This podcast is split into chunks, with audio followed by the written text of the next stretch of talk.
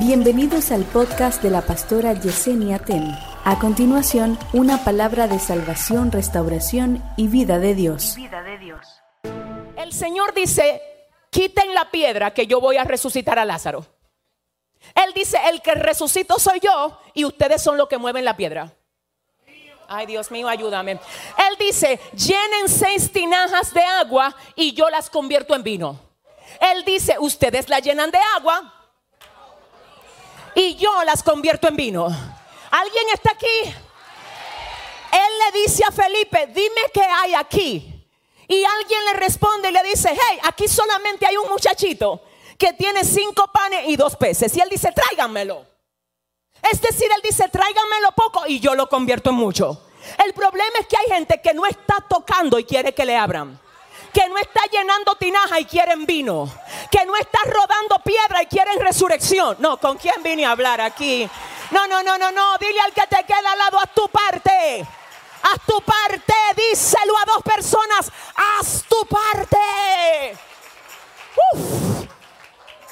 Hermano, mire, déjese de hacer tanta liturgia. La oración no es hacer vanas repeticiones.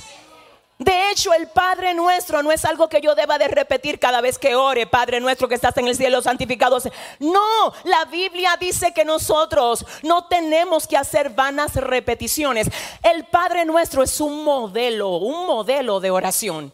Y yo lo he enseñado muchas veces aquí. Pero te digo que cuando tú vienes a hablar con tu amigo, Dios, déjame ver cómo tú hablarías con tu mejor amigo.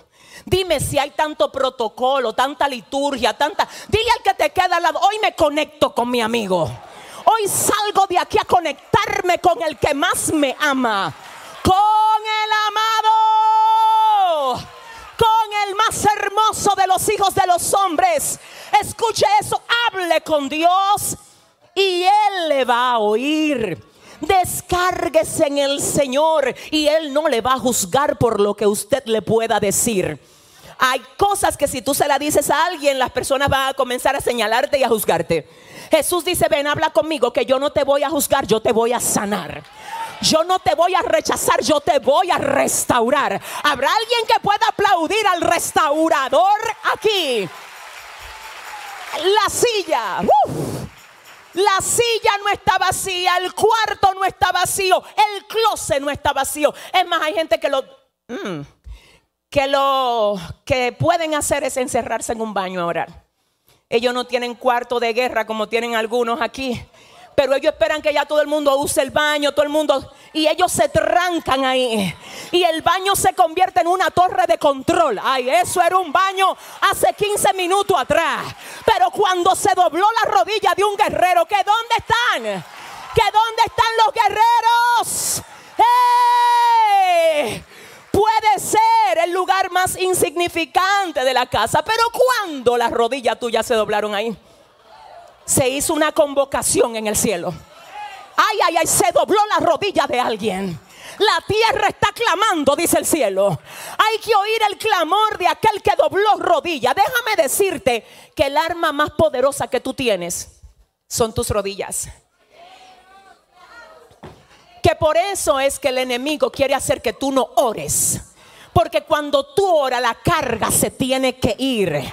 El estancamiento se tiene que ir. La presión tiene que convertirse en bonanza. Si hay alguien aquí que lo cree, que diga, yo lo creo en el nombre de Jesús. Se dice que tres días después aquella joven llama al pastor y le dice, pastor, tengo que decirle que lamentablemente mi padre falleció. Y el pastor dice, wow, hija, ¿crees que se fue en paz? Y ella dice, yo estoy segura de eso, lo único es que hay algo que no me lo explico. Y es que él siempre tenía una silla frente a su cama. Y cuando yo iba al supermercado a comprar algunas cosas para alimentarlo, se despidió de mí diciéndome, te amo mucho, cuídate mi hija. Ella fue tranquila pensando que lo iba a volver a ver, pero cuando llega del supermercado se encuentra que su papá tiene la cabeza recostada sobre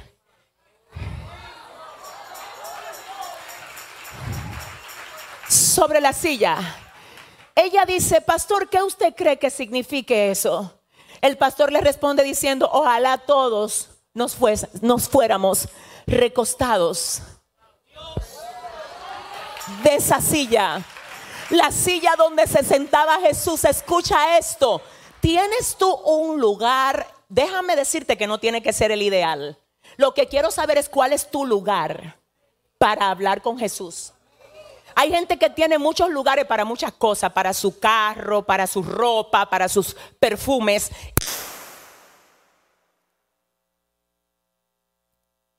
Cristo.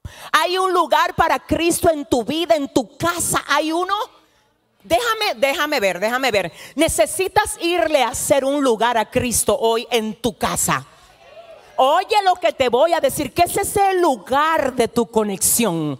Que ese es el lugar donde cuando tú te sientes que el mundo se te está viniendo encima, tú puedas arrodillarte ahí y tú vas a ver cómo lo que parecía elefante se va a convertir en hormiga. Si alguien aquí lo cree, que le dé un mejor aplauso al Señor de ahí.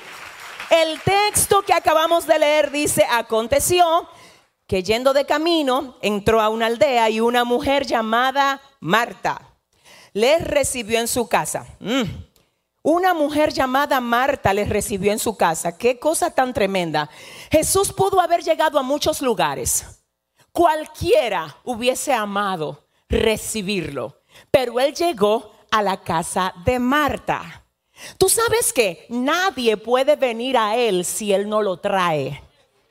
Aunque tú no lo creas, era imposible para ti llegar hoy aquí a esta iglesia si el Señor no fue el que te trajo.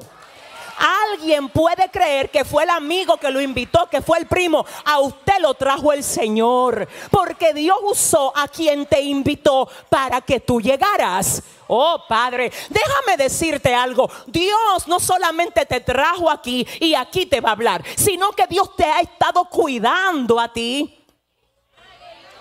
aún en circunstancias donde tú has creído que ha sido la suerte, donde tú has creído que ha sido eh, el favor que alguien te hizo, déjame decirte quién ha sido que ha tenido cuidado de ti. La Biblia dice su diestra me ha sostenido. Si hay alguien aquí que sabe que si está de pie, es porque la diestra de Dios lo ha sostenido, que le dé el mejor de los aplausos al Señor.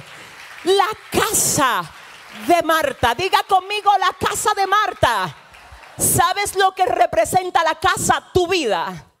De hecho, en el Nuevo Testamento el apóstol Pablo por más de una vez nos compara al templo, al tabernáculo del Espíritu Santo. La casa donde el Señor vive por medio del Espíritu Santo. Entonces, él se detuvo en la casa de Marta, pero también se detuvo en la vida tuya.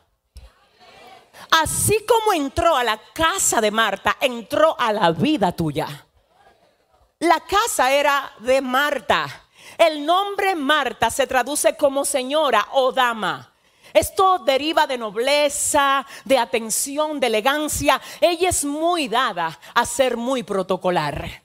Pero hay momentos donde tú tienes frente a Jesús y tú vas a tener que dejar a un lado el protocolo para desarmarte delante de Él. Y decir, ¿sabes qué? Delante de todo yo tengo que andar con una risita. Pero delante de ti yo puedo llorar. Delante de todo yo tengo que hacerme parecer como el fuerte. Pero delante de ti yo puedo decir que necesito fuerzas. Ay, pero Dios está aquí hoy. Y viene a quedarse en la casa de alguien como se quedó en la casa de Marta. Se quedó en la casa de Marta. Dios mío, ¿hay algo bueno aquí? Y es que Marta lo recibió.